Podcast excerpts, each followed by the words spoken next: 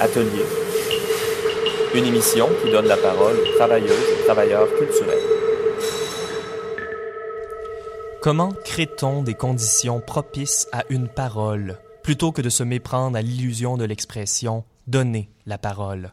C'est une des questions flèches qu'a posée Aurélie Charon lors de sa classe de maître au Festival Résonance et une des questions que nous garderons en tête lors de cette saison. Parce que vous êtes à l'écoute de la 55e émission de Radio Atelier, la première de notre saison d'automne 2019 à CIBL 101.5.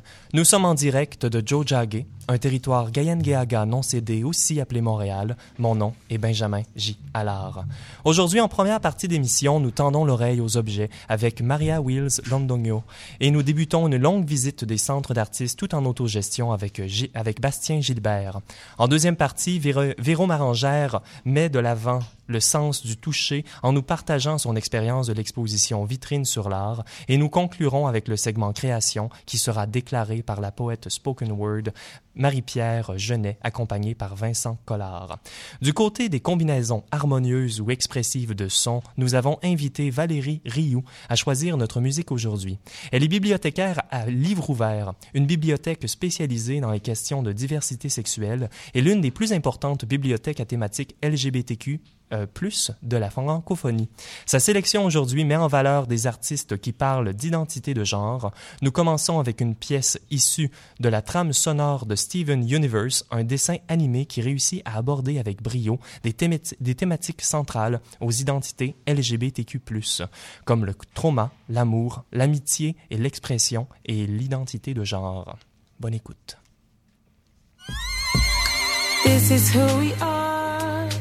This is who I am. And if you think you can stop me, then you need to think again. Because I am a feeling, and I will never end. And I won't let you hurt my planet, and I won't let you hurt my friends. Go ahead and try hit me if you're able. Can't you see that my relationship is stable? I know you think I'm not something you're afraid of. Cause you think that you see what I'm made of, but I am even more than the two of them care about is what I am. I am their fury, I am their patience, I am a conversation. I am a uh, uh, uh,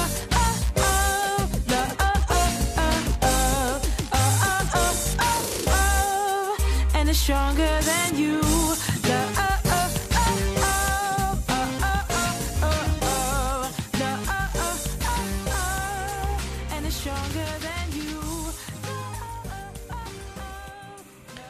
Comme nous, les objets ont une vie. Ils sont créés, sont plus ou moins désirés, sont exploités, ont des problèmes de fonctionnement et meurent soit d'épuisement, soit d'abandon. Ce sont les mots de Dominique Quesada dans son essai qui accompagne le catalogue d'exposition de Momenta. Maria Wills Londonio, tu es la commissaire de la vie des choses, le thème de cette édition de Momenta. Bonjour. Bonjour. Merci d'être avec nous en studio. Alors, cette édition de la Biennale de l'image est dévouée à la question de l'objet. Comment les objets peuvent donner un sens à la vie humaine et des vies marquées par l'histoire des objets? Je voulais commencer l'exposition, euh, pas l'exposition, mais notre entretien, peut-être par une question avec un pas de côté. Est-ce qu'il y a des objets dans ta vie qui sont particulièrement significatifs, qui peuvent résonner avec cette citation en exergue? Ben, je trouve que les objets euh, ben, marquent bien sûr nos vies la question de l'attachement vers les objets, euh, qu'est-ce que je garde, qu'est-ce que je quitte, qu'est-ce que je laisse. Et sans doute pour moi, les objets qui m'accompagnent toujours, c'est les objets euh, de mes voyages peut-être. Mm-hmm. Euh, et ben, c'est un des sujets de, de, la vie des choses, les objets culturels, et un peu les questionnements critiques aussi vers les côtés exotissants, parce que ben, on ne veut pas donner des regards ben, uniques j'ai des mhm. positions ambiguës, mais l'artisanal et aussi dire des, ben, parler des belles choses par rapport à, les expériences de l'artisanat, au, au savoir-faire à la main, euh, est, un des sujets de la biennale. Donc, euh, pour moi, les objets, euh, genre comme l'artisanat que j'ai acheté au Mexique, par exemple, des pièces qui sont faites avec des petites chaquiras, nous les, nous les disons, ben, sont des petites bulles en plastique. D'accord, oui. Des indigènes du Mexique. C'est quelque chose que j'ai, j'ai, j'ai plein d'objets que je et le souvenir, la question aussi du souvenir, la question de de l'objet que tu achètes comme un souvenir d'un lieu. Qu'est-ce qui a marqué ton voyage? Bien sûr, il y a les images, la photo, mais aussi il y a les objets. Donc, oui, euh, quelque chose qu'on peut toucher, quelque chose qui reste avec nous. oui, exactement. Oui, oui, fantastique. Et justement, le, la biennale, comme je disais, euh, prend un peu un point de vue contradictoire. C'est une biennale de, de l'image, mais on Oui. prend les objets. Donc, comment cette, comment cette contradiction-là est-elle productive? Ou est-ce que c'est une contradiction même? Ben, je trouve que euh, le moyen photographique peut être questionné. La, Biennale de l'image, euh, c'était le, mois de la photo à Montréal. Donc, c'est une biennale qui existe quand même, ça fait 16 ans. Et, euh, et c'était un mois de la photo, ou c'était de la photo encadrée, de la photo documentale, ou ben, euh, mais je trouve que nous sommes dans. ben, C'est l'idée de, Momenta de se prendre comme une biennale qui est, qui est plus étendue, qui se comprend d'une manière. euh, ben, dans l'espace, moi, euh, comme commissaire, j'ai travaillé dans des projets qui ont à voir avec ça, avec une image, avec une photo qui, qui peut se décomposer, qui peut être éphémère et qui peut être image en mouvement et aussi dialoguer avec. L'espace, je trouve que parfois les expositions ne se pensent pas par rapport à l'espace où elles sont mises. Et ben, on, on voit euh, des expos où il y a des images encadrées. Mais je pense que c'était très important de penser aussi à l'objet photographique, à l'installation. Et, et comme le projet a à voir avec l'objet, bien sûr, il y aura des artistes qui mettent des, des photographies en rapport avec des objets qu'ils ont fait peut-être aussi. Alors il y a le côté sculptural de la photo, un peu, Mhm, on pourrait ouais, dire. Ouais, des photos qui se prennent pour des objets, des objets qui se prennent pour des photos, plein de choses. Et euh, on est très heureux à Radio Atelier, en fait, de marquer cette saison avec un partenariat média avec Momenta. On va recevoir cinq artistes de la Biennale pendant la saison. Alors, en préparation à l'entrevue, on, on parlait un peu euh, comment le dialogue avec les artistes était une approche très importante dans ta pratique au commissariat. Et à Momenta, là, on parle de 13 lieux, 39 artistes en provenance de 20 pays. C'est colossal. Comment on fait pour garder une touche humaine et un dialogue avec ces artistes-là pendant la préparation d'une biennale comme ça? Ben, le travail commissarial, pour moi, euh, c'est surtout ça. C'est- mettre en lien les artistes à travers un travail de, un travail de recherche et un travail de, de devenir très proche à les procédés mm, euh, et le public. Donc, c'est le commissaire est le, le point de contact, ou je pense le pont peut-être, on pourrait l'appeler. Mais surtout, ça commence par avoir euh, une approche... je veux, je veux pas dire que, mais, oui, bien sûr, amical, mais, de comprendre tous les processus, la manière de penser. Et euh, tout s'est passé, même la biennale, ils m'ont nommé comme commissaire parce que tout a commencé dans ma visite professionnelle, dans la version passée de Momenta, où j'étais une des commissaires invités. Euh, bah, comme, comme professionnelle pour rencontrer des artistes locaux de Montréal. Donc, je une trouve- pratique qui se fait souvent oui, et, invité et des je trouve que, oui. je- mais, mais je trouve que pas toutes les biennales sont très conscientes de l'importance de trouver des rencontres entre les artistes qui sont exposés et pas exposés, parce que les visites professionnelles que nous faisions, c'était pour que les, co- les commissaires d'autres lieux connaissent des artistes d'ici. Et euh, ça a commencé par un dialogue où j'ai visité des ateliers, j'ai parlé avec des artistes. Euh, et c'est même en faisant ça, donc en voyant par exemple des travaux qui sont inclus dans la biennale, comme par, par exemple celui de Celia Sidan Pidaro, euh, ou celui de Catherine Dong, ou celui de Juan Ortiz, sont, ils sont inclus et je les ai connus dans ce moment. Après ça, euh, bien, bien, j'étais pas ici, j'habite pas là, j'habite à Bogota, je suis colombienne, mais euh, j'ai fait une autre visite pour les rencontrer une autre fois et, et plein de Skype maintenant. Nous avons bien sûr cette possibilité de, de parler euh, étant dans des lieux différents et, euh, partageant. Euh, C'était difficile de ne pas voir le, le côté formel, mais je trouve que en, en parlant, on avait une idée et, et des images. Il y avait des artistes qui nous faisaient, par exemple, un portfolio sur Google Images pour qu'on voit les choses qu'ils étaient en train de faire. Donc, il y a des manières à partager ça et à faire un dialogue de manière constante pour, Mhm. pour enrichir la biennale. C'est parler avec les artistes, mais également voir leur travail, être Mhm. euh, impliqué d'une certaine manière dans le processus. Oui. Et il y a d'autres personnes qui sont impliquées dans ce processus-là parce que la Biennale cette année est un co-commissariat Oui. avec Audrey Genois et Maud Johnson, que nous saluons d'ailleurs. Oui, Mais- un grand bonjour pour elle. Oui, mais Maria Wills Londonio, c'est pas la première fois que tu partages le titre de commissaire. En, en 2017, les rencontres d'Arles étaient également un co-commissariat. Donc, comment on travaille différemment avec d'autres Oui. commissaires? Ben, et le projet aussi, celui que j'ai fait avant, l'art de la désobéissance, je l'ai fait aussi en, en collaboration. Moi, je trouve que c'est beaucoup plus intéressant d'avoir un dialogue. Moi, j'ai remis le, on m'a demandé pour un, projet commissarial et j'ai envoyé la vie des choses comme sujet. Donc, euh, c'était déjà une idée que j'avais en tête, que j'avais euh, développée, mais c'est en parlant avec ces merveilleuses professionnelles de l'art qui ont de l'expérience et en plus qui connaissent très bien euh, le contexte canadien, montréalais, euh, que j'ai eu de la chance de, découvrir des choses, pas seulement par rapport aux artistes, mais euh, à une chose que je trouve plus importante, et c'est la traduction, mais pas la traduction de langue, mais la traduction du contexte, de la culture, du côté social, comprendre les besoins, les manières de comprendre. Il y a, des sujets très, très difficiles aussi dans la biennale, d'un point de vue social et politique. On, parle du sujet du corps, du corps de la femme, de la féminité. On parle aussi du, de l'objet culturel. Donc, on, on, c'est important pour moi de comprendre c'est quoi les perspectives ici localement. Et c'est avec elle que nous avons fait des très très intéressants dialogues et bien sûr euh, ben, partager des artistes que nous aimions, que nous et, bon, je, trouve que la collaboration c'est la, la manière plus forte.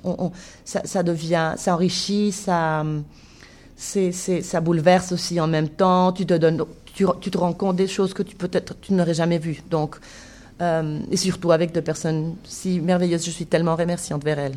Mm -hmm. ouais. Ben oui, c'est et on voit le, la qualité du travail que ça donne. Euh, donc, j'aimerais qu'on continue un peu de parler de collaboration, de mm -hmm. travail d'art, parce que c'est un des sujets qu'on aborde souvent à Radio Atelier. Euh, tu as travaillé comme commissaire dans des musées, dans, des dans les fondations, notamment avec le Musée de la Banque centrale. En 2014, tu, fond, tu fondais le programme Visionaros de l'Institut de Vision, avec le mandat d'explorer le patrimoine d'art expérimental de la Colombie et des artistes qui ont souvent été marginalisés de l'histoire mm -hmm. à cause de pratiques radicales. Tu partageais que ton expérience t'a donné une attention toute particulière à la question de comment on construit une collection ou un programme éducatif. J'aimerais te demander, mm -hmm. euh, Maria-Louise, euh, est-ce que tu as confiance en nos institutions artistiques? Est-ce qu'on favorise encore l'expérimentation et l'innovation en art ou comment on crée une institution qui favoriserait ces choses-là C'est plusieurs questions dans une, euh, mais commencer par dire que Instituto Vision, c'était un projet un peu, je ne sais pas si en français vous dites sui generis, comme une, une chose très, très particulière, parce que c'est un projet en Colombie. Ben, le circuit artistique n'est pas très riche, la, le collectionnisme non plus. Et, c'est précisément une collaboration que j'ai fait avec trois autres personnes et, qui avaient plutôt travaillé vers le commercial. Parce que dans nos jours, c'est la marchand, ben, le, le, le marché de l'art qui parfois donne, par exemple, c'est incroyable, mais c'est comme ça que ça fonctionne, la, la, capacité aux artistes de pouvoir produire des autres choses, d'être plus expérimental parfois. Mais bon, en tout cas, ici, tout à ici, on avait une branche qui était euh, commerciale. Mais moi, j'étais du côté qui, qui, était une fondation et qui cherchait vraiment de chercher des cas où il y avait des artistes qui n'avaient parce qu'ils étaient trop expérimentaux et, et Colombie était très conservateur conserv conservadora, conservatrice. Mm -hmm. ben, oui, conservateur. Euh, donc, euh, donc, ils n'ont pas une chance d'être dans les musées ou même être dans les récits. C'est une, une, autre question que j'aime euh, inclure ici pour parler de Momenta. Momenta aussi questionne les récits par rapport aux objets, donc les, les, les choses, les croyances qui parfois sont fallacieuses par rapport à, des, à certains sujets. Mais revenant vers les institutions, je crois que ben, parlant directement ici de, de Momenta, du, du, contexte, ce que j'ai connu, parce que c'est très bien que j'ai la chance de venir travailler, ne, pas seulement collaborer avec les artistes, mais aussi avec, euh, avec les centres d'art, avec les musées. Euh, je vois qu'il y a un grand intérêt pour que les artistes puissent développer des projets, euh, eux-mêmes des nouveaux projets, donc des commissions. Et surtout, ce que je vois, c'est qu'il y a des artistes qui sont très, très, très bons euh, géreurs, ils, ils, la gérance de leur art est très importante. Mm -hmm, oui.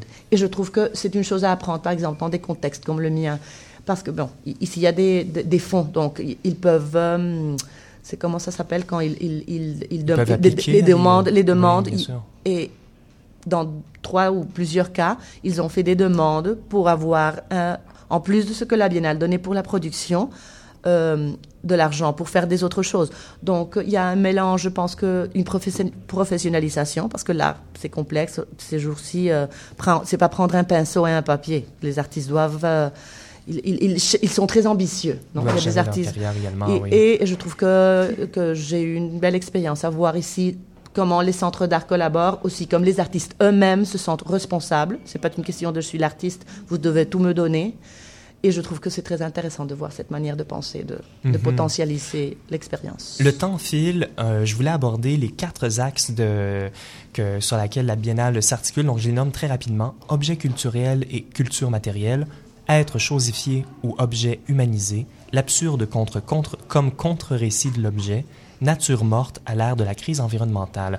C'est pas des euh, axes de réflexion qui sont didactiquement reliés à chacune des expositions. C'est plutôt euh, des choses qui sont données aux visiteurs pour les faire penser. Donc, rapidement, euh, Oui. Maria. Ben, ben, il y a- les deux expos centrales ont les deux chapitres d'une Oui. manière concentrée, mais pour moi, euh, si, si le visiteur veut les voir d'une manière plus la- l'approfondir, il aura des ingrédients, il aura le catalogue, il, il aura plusieurs des textes, mais pour moi, ce sont plutôt comme des étincelles pour ouvrir, pour ouvrir une, des réflexions par rapport aux œuvres. Et je trouve même que s'il y a une personne qui veut les voir sans, sans, sans, sans- savoir ou sans, sans, sentir ou lire, ça, ça, se fait aussi parce qu'il y a des choses très euh, didactiques, je veux dire, et, et- et des expériences, parce qu'il y a beaucoup d'installations d'art aussi. Donc, donc je trouve que quand l'art, c'est une expérience, une expérience sensorielle, pas seulement une chose théorique, ça peut arriver à, beaucoup de- des publics et la diversité dans la biennale, parce qu'on a beaucoup, on a aussi de la photo traditionnelle, donc il, y a beaucoup des langages visuels, et je trouve que ça, ça va beaucoup aider, même si on a ces fils, que c'est pour moi c'est la poésie de du commissariat. J'ai toujours besoin de d'avoir des enchaînements ou des, des étincelles, non, parce que je trouve que que c'est le, c'est le- ce que nous donnons comme commissaire, non, une narrative. Ben, J'espère qu'on a donné envie aux visiteurs de visiter justement ces expositions-là. On peut visiter Momenta jusqu'au 13 octobre dans 13 lieux à Montréal et à Joliette. Et nous recevrons au cours de la saison plusieurs artistes qui auront la chance, on aura la chance d'en parler davantage. Maria, Maria Louis Wills Londonio, merci beaucoup. Merci, merci à vous. Je suis enchantée de, de voir un programme si, euh, qui, qui donne tellement pour, pour la culture. Merci. Merci. On va poursuivre en musique avec la pièce Hétéronomie de Backwash, une artiste de Montréal que Valérie Rioux, notre commissaire musical aujourd'hui, qualifie de incroyablement badass. Elle incorpore dans son rap des éléments de culture populaire comme des échantillons de Britney Spears ou de Sailor Moon. Sa musique marque par sa colère et son désir de ne pas faire de compromis. La pièce qu'on écoute est, est la première justement de l'album Black Sailor Moon et témoigne de son identité de femme au parcours transidentitaire. Deuteronomy 22, chapter 5 says, A man shall not wear woman's clothes. I'm reading this with a dress on. I'm kind of like Jesus, I'm Teflon. I'm a blonde and a major, the God transgender. And if any man of the Lord tries to use violence to challenge me, I swear to the gay gods that watch over me that I will eat your face.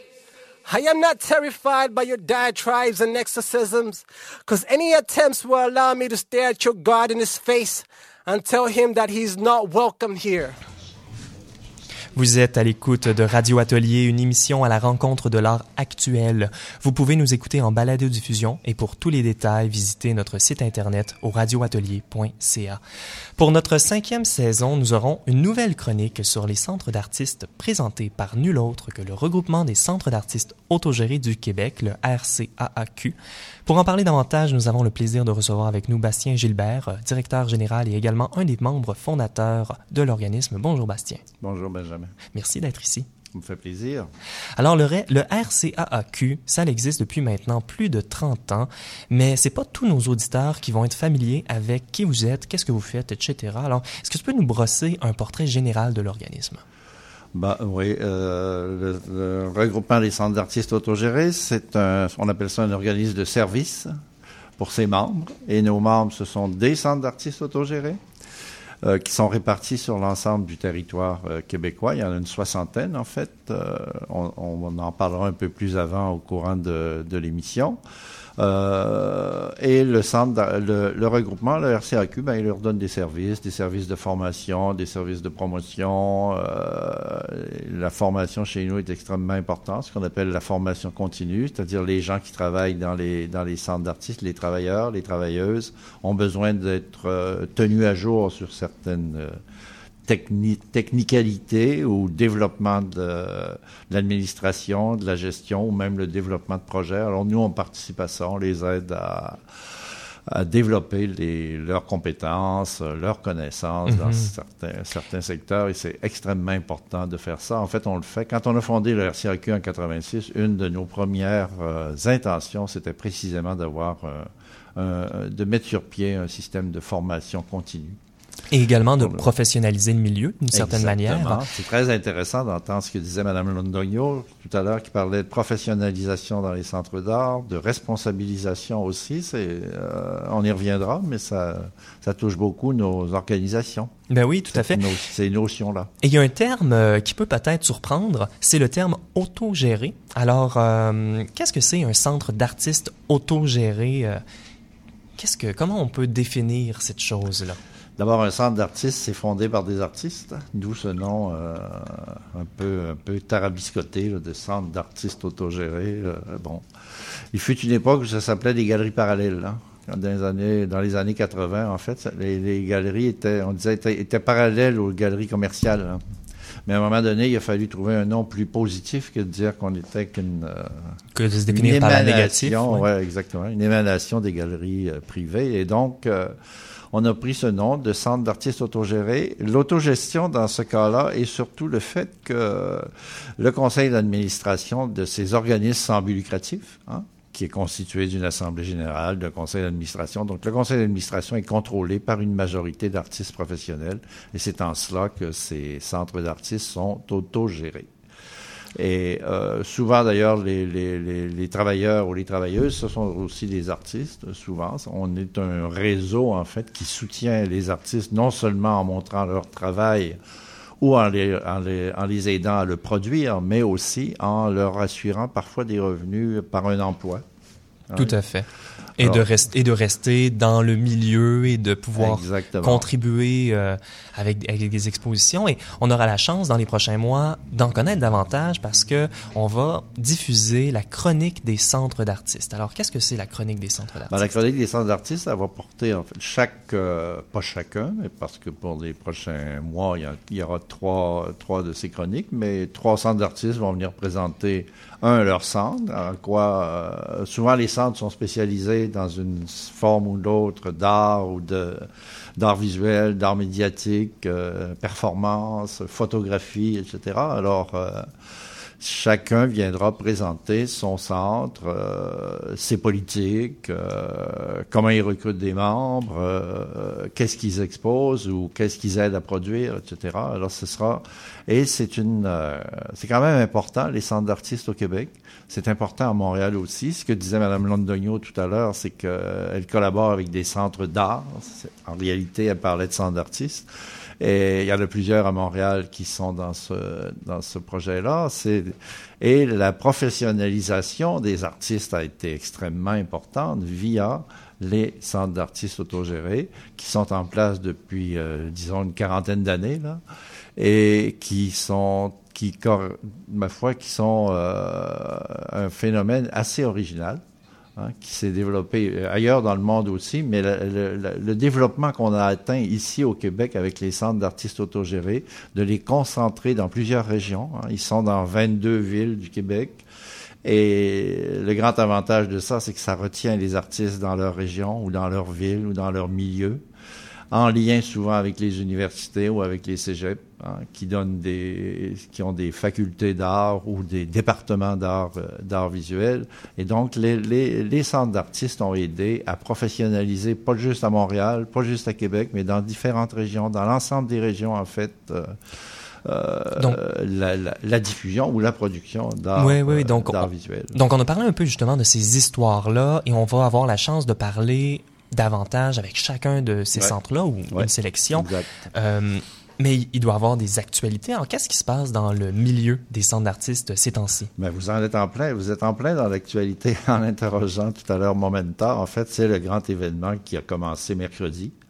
Euh, les vernissages ont commencé. Je crois qu'il y en avait même un dans cet édifice où vous logez, là, oui. au 222, euh, chez Vox. Donc, il y avait déjà un premier vernissage. Euh, à l'UCAM aussi, euh, où il y avait un autre vernissage important. Il y en avait vendredi à euh, sur de Gaspé. Euh, jeudi, je me souviens pas où, mais il y avait des vernissages aussi. Donc, c'est ce qui se passe en même temps. C'est la rentrée. Hein? C'est la rentrée actuellement et euh, c'est lancé et ça s'est lancé en même temps que Momenta, cet événement qui revient tous les deux ans. Oui, jeudi, c'était le, les vernissages au Belgo. Ah, ok. Ah oui, d'accord. On, J'ai- est là, on a fait la rentrée. J'en ai manqué quelques-uns quand même. Oui. Moi aussi. On Ouais. peut pas tous les faire. hein. Non, non, non, non. Alors, euh, ouais, alors, on a parlé du RCAQ. Les ressources que le RCAQ offre, si une personne voudrait en connaître davantage, comment on fait? Ben, D'abord, on a un site. Hein, euh, ben, un site, on appelle un portail parce que euh, il est, nous, depuis, on est sur le net depuis 1996. Wow, on a à peine précurseurs. inventé Internet qu'on a- qu'on a- développé un premier site. Mais on s'est transformé, disons, en portail d'information à partir de 2002. On l'a rénové en 2009, on l'a rénové encore en 2018. En bref, on le garde à jour, comme il faut toujours faire avec ces choses-là. Et donc, ce qu'on s'attache surtout, c'est à diffuser la programmation de nos membres, de la soixantaine de membres qu'on a. Et on a invité aussi des partenaires à, à mettre sur notre portail, à offrir sur notre portail leur programmation, leurs événements, euh, leurs magazines. hein. Il, y a des, il y a plusieurs magazines à Montréal quand même qui traitent euh, des questions de l'art, S, Espace, euh, CV, euh, j'en passe. Et donc, euh, tout, tout on regroupe en fait un milieu d'à peu près 120, 120 euh, organismes et événements qui annoncent leurs euh, leurs événements, leur programmation sur notre site. Et ça, c'est un des services les plus importants qu'on donne. Il faut parler de représentation aussi, euh, mais ça, la représentation, vous disiez tout à l'heure qu'on- que c'est mal connu dans le public. euh, on fait pas, le RCAQ fait pas un grand travail pour se faire connaître dans le public. C'est pas lui qui est important, ce sont ses membres. Nous, on fait un travail de, de Un travail de l'ombre. de l'ombre, voilà, oui, exactement. Car il faut, il faut faire un travail auprès des, notamment euh, des conseils des arts. hein. Nous, les, nos organismes sont soutenus par euh, les conseils des arts du Canada, du Québec ou de Montréal ou des organisations municipales aussi. Et donc, il faut faire quand même des représentations, il faut expliquer nos, nos, nos, nos besoins, les enjeux, etc. Et Il faut, faut rester toujours à jour avec Et ces je trouvais, euh, organisations. je trouve ça intéressant justement ce travail un peu euh, structurel. J'aimerais revenir à la citation que j'ai dit en début d'émission sur les conditions que crée une parole plutôt que donner la parole. Est-ce que le RCAAQ donnerait ou cré- créerait les conditions pour une parole? Moi, je pense que oui. Je crois que, pas directement, bien entendu, mais c'est tout ce travail-là qu'on fait. Mais chaque centre d'artistes fait son propre travail hein, et son propre euh, promoteur, si on veut, de, son, de sa mission. Et la plupart, ils réussissent fort bien. Mais nous, on l'entend, cette, euh, cette parole-là, on la répercute euh, publiquement via notre portail ou auprès, comme je disais, auprès des, des organismes qui sont euh, des organismes gouvernementaux qui sont habilités à soutenir des organismes comme les nôtres, des organismes sans but lucratif, puisque dans les centres d'artistes, euh, on ne fait pas de vente d'œuvres. Hein? Même si on peut acheter des œuvres, mais on n'a pas de service de vente d'œuvres comme tel. Ça, c'est réservé aux galeries privées qui donnent ce service-là. Nous, on ne le donne pas.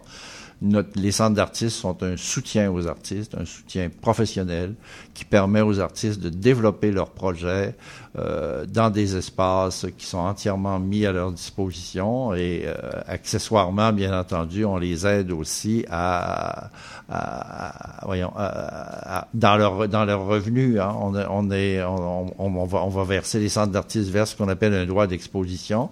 C'est pas énorme mais ça permet quand même à l'artiste de subvenir en partie à ses besoins. On lui offre des moyens de production aussi, qui sont à moindre coût ou gratuits, ça dépend. Et il y en a partout comme ça sur le, sur le territoire, en photographie, en vidéo, Et en on aura- sculpture. euh, Et on aura la chance euh, d'en parler davantage tout au long de notre saison. Peut-être. Ben, tout à fait. Ben, Bastien Gilbert, merci beaucoup d'être venu euh, en Ça studio. m'a fait grand plaisir et c'est moi qui vous remercie. La chronique des centres d'artistes viendra à chaque dernier lundi cet automne, alors le 30 septembre, le 28 octobre et le 25 novembre. Et nous continuons l'émission euh, à venir. Il y aura Véro Marangère et le segment création avec Marie-Pierre Genet, Vincent Collard, présenté par Sonia Zlatanova.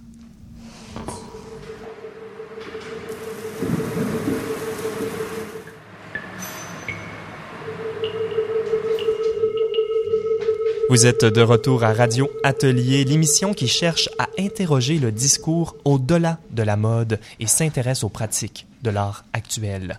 Vous pouvez aussi nous écouter ou trouver des renseignements sur les sujets que nous abordons en ondes au radioatelier.ca ou encore sur votre balado, euh, votre application de balado diffusion préférée. C'est maintenant l'heure de notre deuxième chronique avec Véro Marangère. Bonjour Véro. Bonjour Benjamin. Tu nous parles de l'exposition Vitrine sur l'art proposée par Art Souterrain, présentement dans le centre-ville jusqu'au 29 septembre. Oui, exactement. Ben, comme tu l'as si bien résumé, aujourd'hui, euh, je vous présente brièvement l'exposition Vitrine sur l'art proposée par Art Souterrain et qui a lieu dans le centre-ville de Montréal, euh, laquelle j'ai eu la chance de voir. Puis pas juste une fois, parce que je suis, médiatrice culturelle une fin de semaine sur deux, donc j'ai passé tout l'été. Alors, euh, t'as passé tout l'été où? Ça se déroule où, ça? Euh, ben, ce qu'il faut savoir, c'est que l'exposition prend place dans des locaux vacants du centre-ville de Montréal. Donc, c'est un peu partout dans le centre-ville, euh, à savoir des locaux à louer. Dans ces locaux-là, Art Souterrain met en place une galerie éphémère dans laquelle euh, se trouvent les œuvres des artistes. C'est une manière de, revitaliser le centre-ville puis de rendre justice à la disponibilité même des locaux. Parce que, tu sais, au final, on transforme un lieu souvent euh, bancal en, en galerie, finalement. Un lieu de l'art. Et puis, euh, donc, les lieux d'exposition, est-ce que tu peux nous les nommer? Oui, absolument. Euh, donc, cette année, il y a trois espaces euh, dédiés à l'exposition. Et celle-ci a été d'ailleurs commissariée par Pascal Baudet. Le commissariat et manipulation, on y reviendra tantôt. Donc, l'exposition commence sur le coin Crescent et Maisonneuve. Ensuite, on est invité à se rendre sur la rue Stanley pour ensuite finir le parcours sur la rue Président Kennedy. Donc, il y a trois euh, lieux d'exposition. On va commencer par euh, le début. Qu'est-ce qu'on peut trouver sur la rue euh, Crescent? Ben, on y retrouve les œuvres de Dominique Papillon et Claude Millette, euh, tous deux sculpteurs. Dominique Papillon vit et travaille à Montréal. Il détient un baccalauréat en arts visuels et médiatiques, une maîtrise en sculpture, puis il poursuit présentement des études euh, doctorales à l'UQAM. Il travaille principalement le papier mâché, la résine, le bois, la céramique et la cire. Son travail euh, traite les sujets de malaise et de traumatisme, euh, tout comme la recherche entre les pleins, les vides, le rugueux et le lisse. Ensuite, sur Crescent encore, on a Claude Millette qui vit et travaille à Saint-Bernard de Michauville. Il a produit plus de 30 œuvres d'art public puis a participé à beaucoup de symposiums en sculpture. Là, on parle du Costa Rica euh, jusqu'en Russie. C'est un sculpteur qui s'intéresse à l'acier et toutes ses déclinaisons, euh, tout comme à la tension entre le mouvement et, euh, l'immobilité. C'est passionnant. L'acier, on peut faire tellement de choses avec ça. Il- Oui, ben, Quel genre d'œuvre qu'il présente? euh? Ben, finalement, Millette, euh, il donne au, au métal des courbes qui sont pas nat- naturellement associées. Donc, euh, grosso modo, quelles œuvres on y présente? Ben, ce qu'il faut dire, là, c'est que la galerie sur Crescent, le hic, c'est que ça prend place dans un local à louer un peu haut. Pour une 5 pieds 2 comme moi, c'est facile de la manquer. Euh, surtout si on ajoute la ruée de touristes, tout comme les, les odeurs, les sons très hétéroclites de la ville. Donc, il faut vraiment porter attention. Euh, Dominique Papillon, il nous propose deux sculptures euh, ludiques comme malaisantes, Malbête et Badinage. Donc, on tourne Crescent et on voit, si on lève la tête, les deux sculptures. Euh, humanoïdes, en papier mâché et résine, qui tiennent en place à la limite de l'équilibre. Puis tout de suite à côté, Claude Millette nous propose trois sculptures d'acier, corail, cinémascope et corum. Donc ça, c'est ce qui est pour Crescent. Ben, C'est fort intéressant, ça. Puis, euh, la prochaine expo dans notre parcours est pas trop loin, je crois. Non, elle est pas trop loin.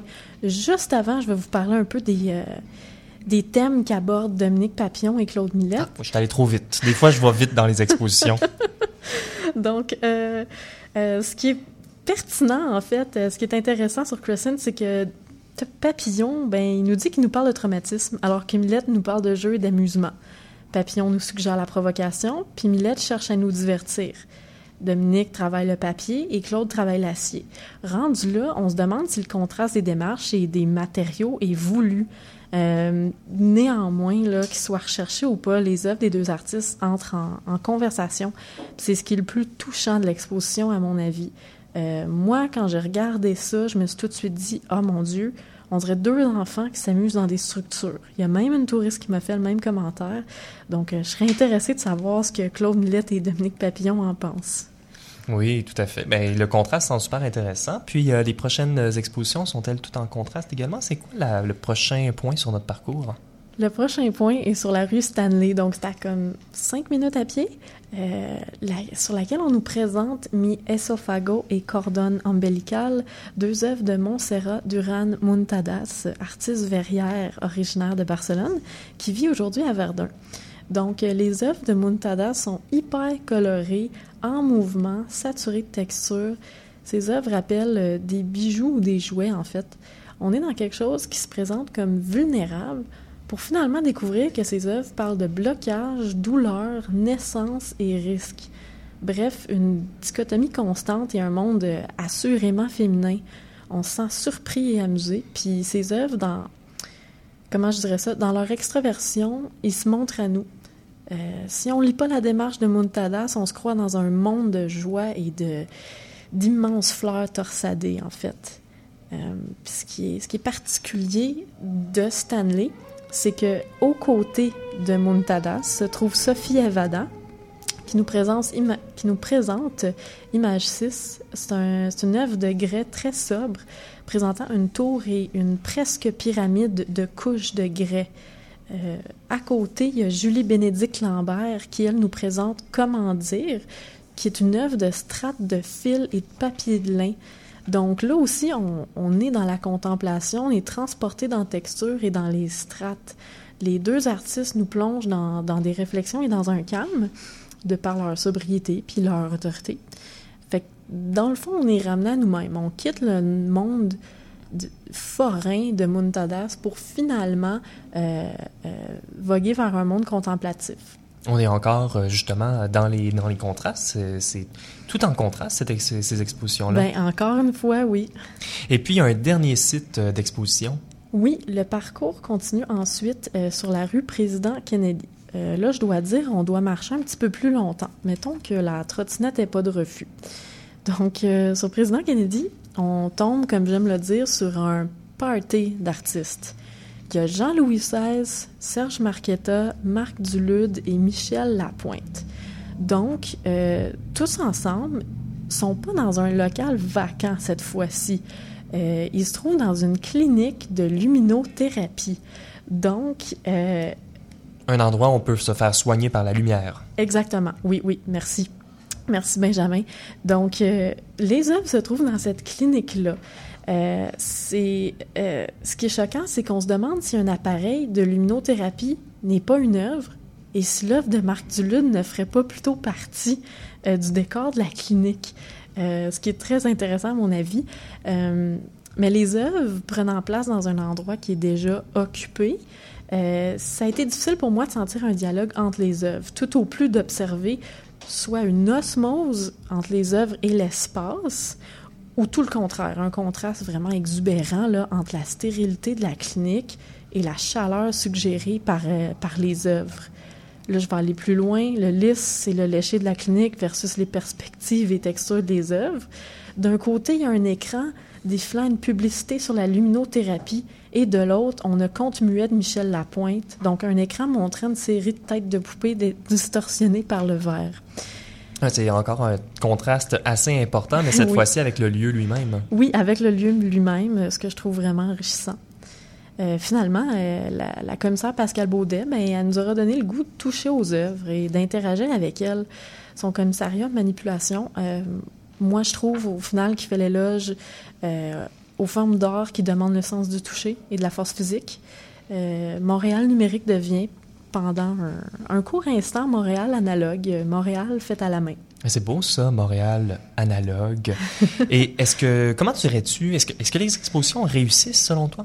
Oui, là, aux vitrines sur l'art réussi, c'est euh, d'insuffler au centre-ville un sentiment de réconfort, un sentiment plutôt exotique au grand centre. On le sait, entre les rues Crescent et Président Kennedy, il faut aimer le béton, le paysage sonore parfois agressif, puis euh, les magasins. Vitrine sur l'art vient donc rafraîchir le décorum et bercer les gens en les invitant dans un espace contemplatif, là où finalement ils s'en attendent le moins.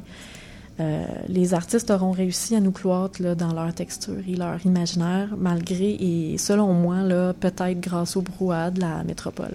Ah, merci beaucoup, Véro. Merci, Benjamin. C'est une belle, euh, c'est une belle description de ces, euh, de ces expositions-là. On a jusqu'au 29 septembre pour prendre part à l'exposition. Oui, c'est ça. Vous avez jusqu'au 29 septembre pour prendre part à l'expo et vous risquez de me voir parce que j'y serai comme médiatrice euh, la fin de semaine prochaine, en fait.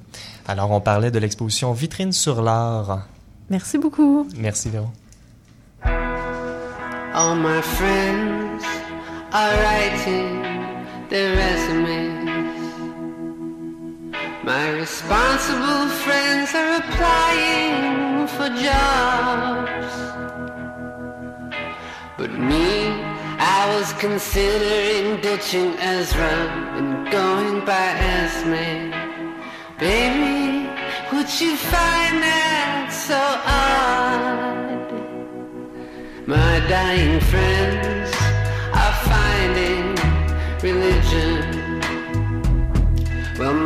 intellectual friends are all denying God. But me, I got just one ambition. I sit around all day wishing that the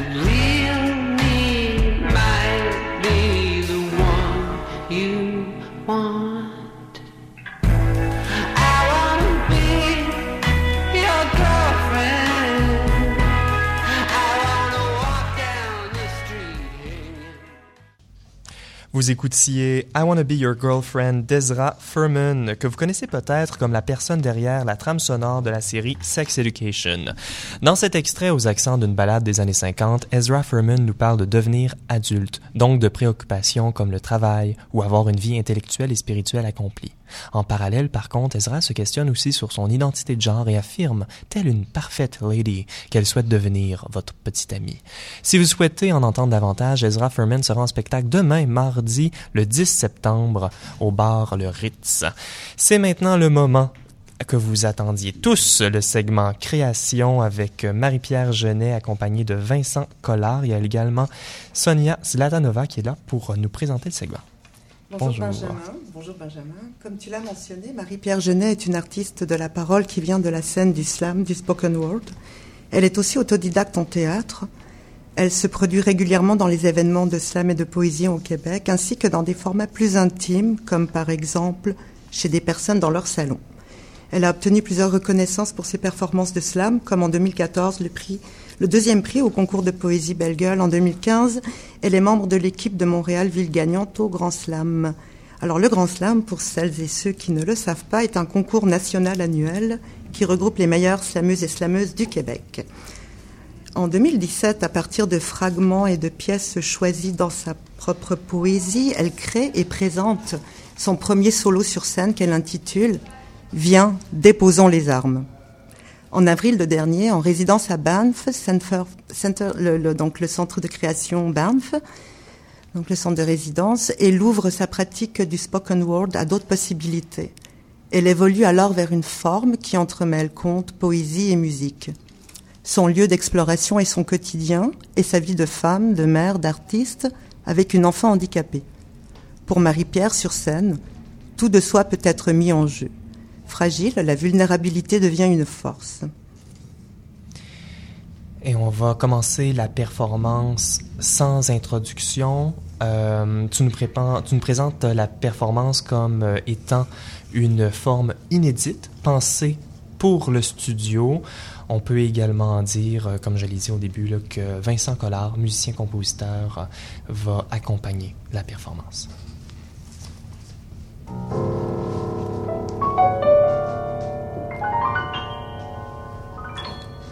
Ton âme, si une telle chose existe, un drap usé qui attendrait sa dernière paire de fesses.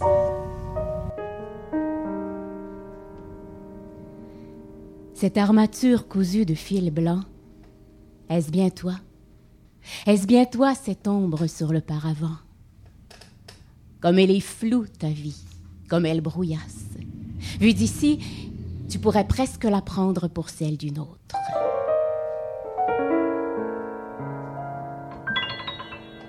On n'y verra que du feu.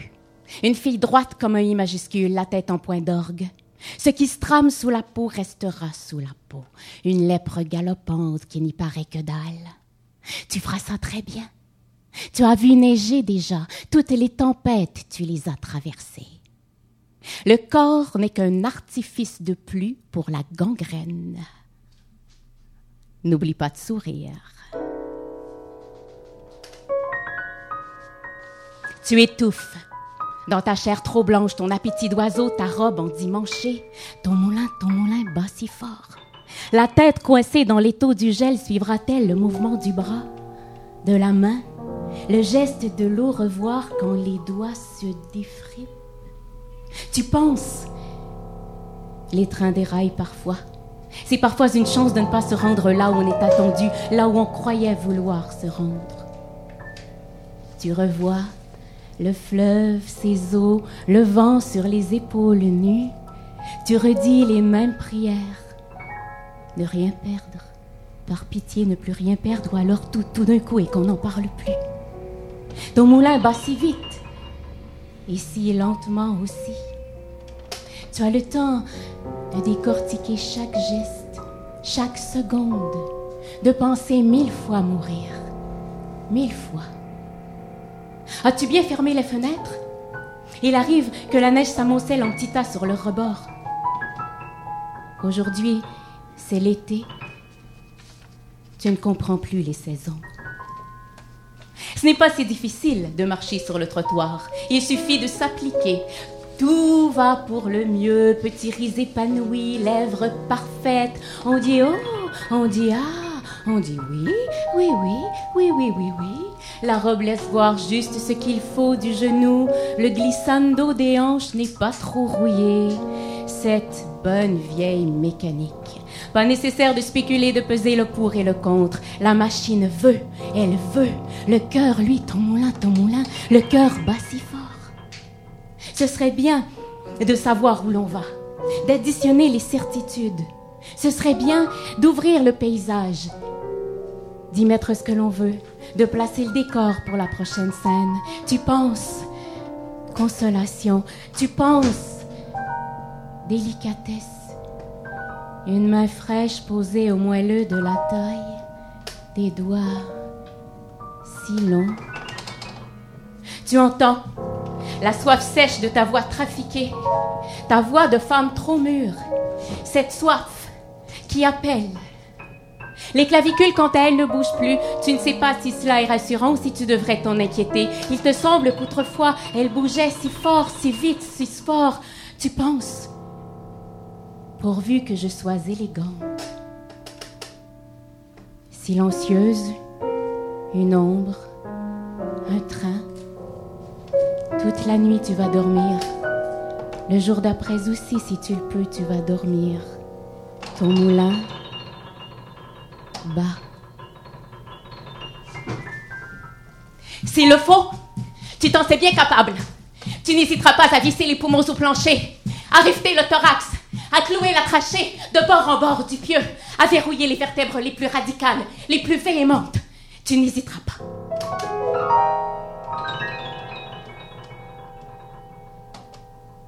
Quel temps faisait-il ce jour-là?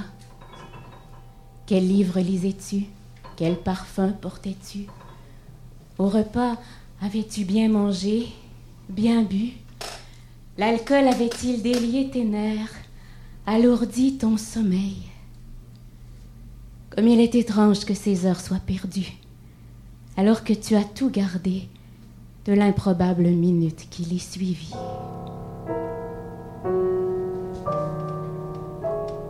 Bien entendu, tu es aussi cette autre fille. Tu as goûté déjà à la mollesse de l'heure. Tu sais qu'engranger des souvenirs ne vaut rien, que seule devrait prévaloir l'immunité flamboyante de l'instant, la fulgurance du verre qu'on lève, du genou qui plie, de la main qu'on dépose sur un bras, comme si cela suffisait pour réinventer le jour.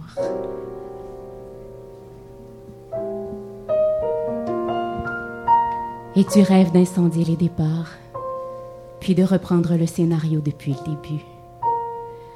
Tout ce qui se consume a brûlé, tout ce qui dort a bougé. Un train entre en gare, une rivière se débonde, tes chevilles s'assouplissent à chaque nouvelle foulée. Tu penses, ça ferait une belle histoire.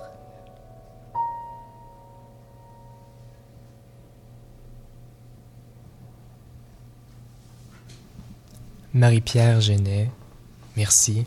Merci Beaucoup. à vous. Ah oui, c'est vrai, tu peux parler de là. Oui, je peux parler de là, je pense. Ben, parce qu'il faut dire pour nos auditeurs euh, qu'on t'a mis un pied de micro, chose Oui. euh, un peu inhabituelle. Pour vous, mais pas pour moi.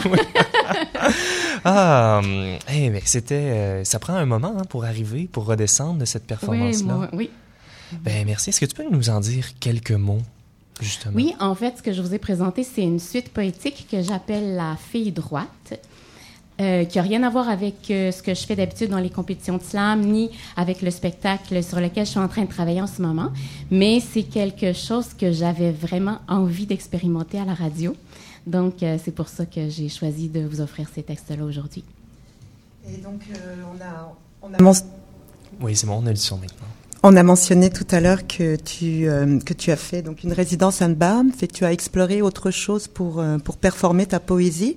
Est-ce que tu peux nous en parler un peu? Là, je dois dire aussi que tu avais une chaise avec laquelle tu, tu jouais, ton corps tournait, montait, descendait. Donc, en plus d'avoir le micro debout. Oui. Euh, ben, comme euh, ça a été dit tout à l'heure, je suis la maman d'une euh, fillette handicapée. Euh, J'écris beaucoup sur elle euh, depuis sa naissance, sur euh, ma vie avec elle, sur sa condition, etc. Puis ça fait un petit moment que j'avais envie euh, de créer un spectacle avec ça. Mais euh, je savais que je pouvais pas juste mettre bout à bout euh, ces textes-là pour les garrocher dans la face du public parce que ce sont des textes assez intenses, très chargés émotivement. Puis je pense qu'après en avoir entendu deux, trois, le spectateur est un peu saturé.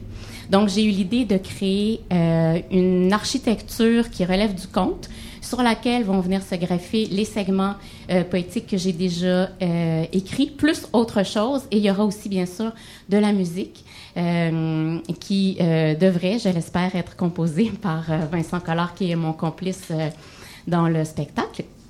Et voilà, ça ressemble à ça. Puis j'ai choisi le conte merveilleux parce que euh, c'est un univers dans le conte merveilleux où tout est possible euh, et euh, où je peux donner à ma fille, je peux en faire une héroïne euh, qui va relever plein d'obstacles et dans le fond c'est comme une manière de réparer symboliquement le réel pour moi que de travailler le conte merveilleux. C'est une des raisons pour laquelle j'ai choisi cette forme-là.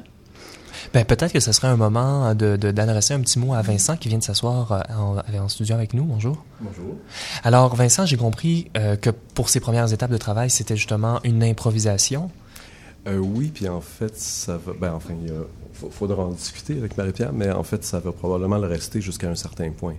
C'est-à-dire que je- ça fait, moi, quelques années que je- j'ai pris l'habitude d'accompagner des gens qui, euh, bon, soit récitent de la poésie, soit font du, slam ou différentes formes de, de littérature orale. Euh, dans certains cas, c'est improvisé totalement, comme dans des soirées de micro ouvert, par exemple. Dans d'autres cas, comme celui de, Marie-Pierre, on travaille, il y a un travail qui se fait quand même euh, avant. Je prends des notes, euh, je me mets une espèce de, petite euh, carte du monde devant moi. Mais en fait, tout ce que je fais au piano est, improvisé, c'est-à-dire qu'il y a, des ambiances que j'essaie de créer qui sont travaillées jusqu'à un certain point, mais il n'y a pas de notes qui sont écrites. D'accord, donc c'est vraiment une collaboration quand même assez, euh, assez, assez Étroite. fine, assez étroite. Oui, oui. on peut dire ça. Oui, donc, euh, mais, mais Marie-Pierre, toi, en fait, quand tu écris, tu as, j'imagine, une certaine musicalité, mais la musique viendra après. La musique viendra après, effectivement. Puis la musique dans ce spectacle-là, plus précisément, elle est importante pour moi parce que c'est pour euh, pouvoir y donner une voix à ma fille qui s'appelle Romane, qui est une enfant qui ne parle pas, mais euh, qui a un univers sonore euh, extrêmement riche. Et j'ai vraiment envie qu'elle puisse parler, entre guillemets. euh, à sa façon.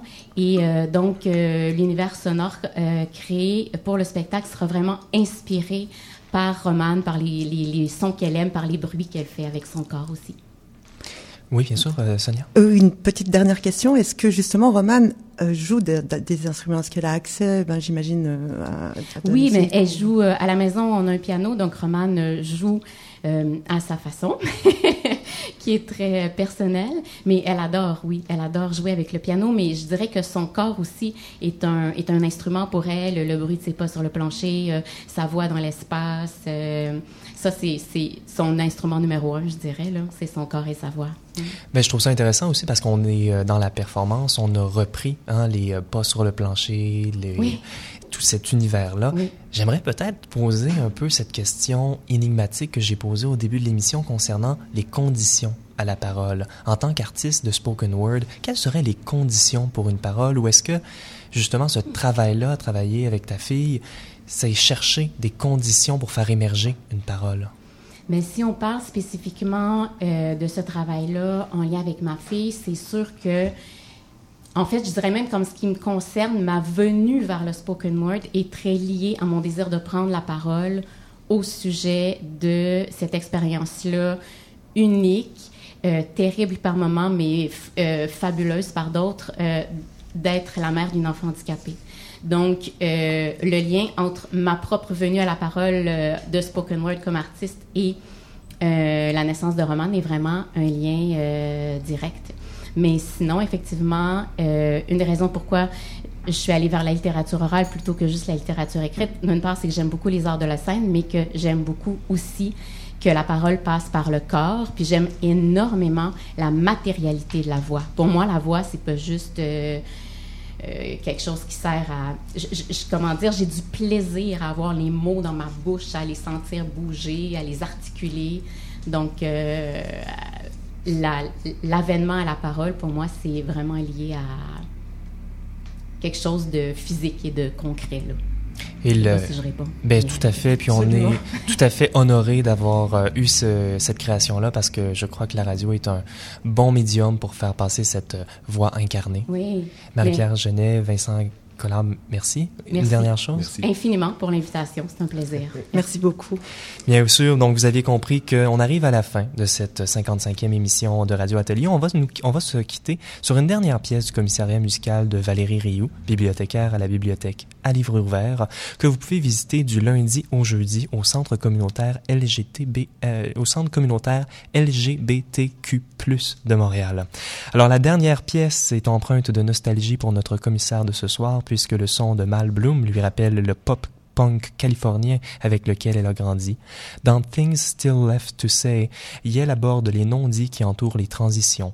A-t-on besoin d'expliquer notre genre pour exister? Sommes-nous moins nous-mêmes lorsque notre interlocuteur n'est pas au courant de notre processus de transition? des questions profondes portées avec une mélodie accrocheuse. Je m'appelle Benjamin Gialard et je remercie Odile Geron, Sonia Slatanova à la coordination, Manon Giry et Jenny Cartwright à la mise en onde et Véron Marangère aux communications. Vous trouverez toutes nos émissions en balado-diffusion au radioatelier.ca et vous pouvez nous suivre sur Facebook et Instagram. Maintenant, place à la musique avec Things Left to Say de Malborum. Teach